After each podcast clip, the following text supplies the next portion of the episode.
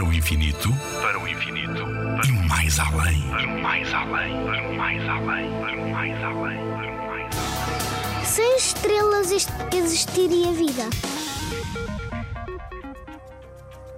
Imagina a Terra, escura e fria, perdida na escuridão quase ilimitada do espaço.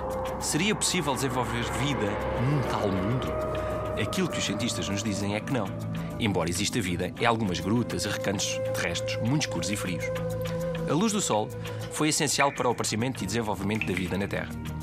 Embora se possa imaginar a Terra como um mundo árido e sem Sol, os planetas são corpos celestes formados a partir das poeiras que rodeiam as estrelas. Não surgem sozinhos.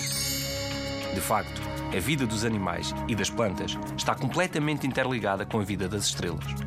Devemos a nossa existência não só ao Sol, mas às estrelas que viveram há muitos milhões de anos. Foram elas que criaram, em explosões muito violentas, os elementos que permitem a existência de vida. Por exemplo, o ferro que circula nas tuas veias foi criado por uma estrela há milhões de anos. Como vês, sem estrelas não existiria vida no universo. Nuno Milagaya, do Parque de Astronomia de Constância.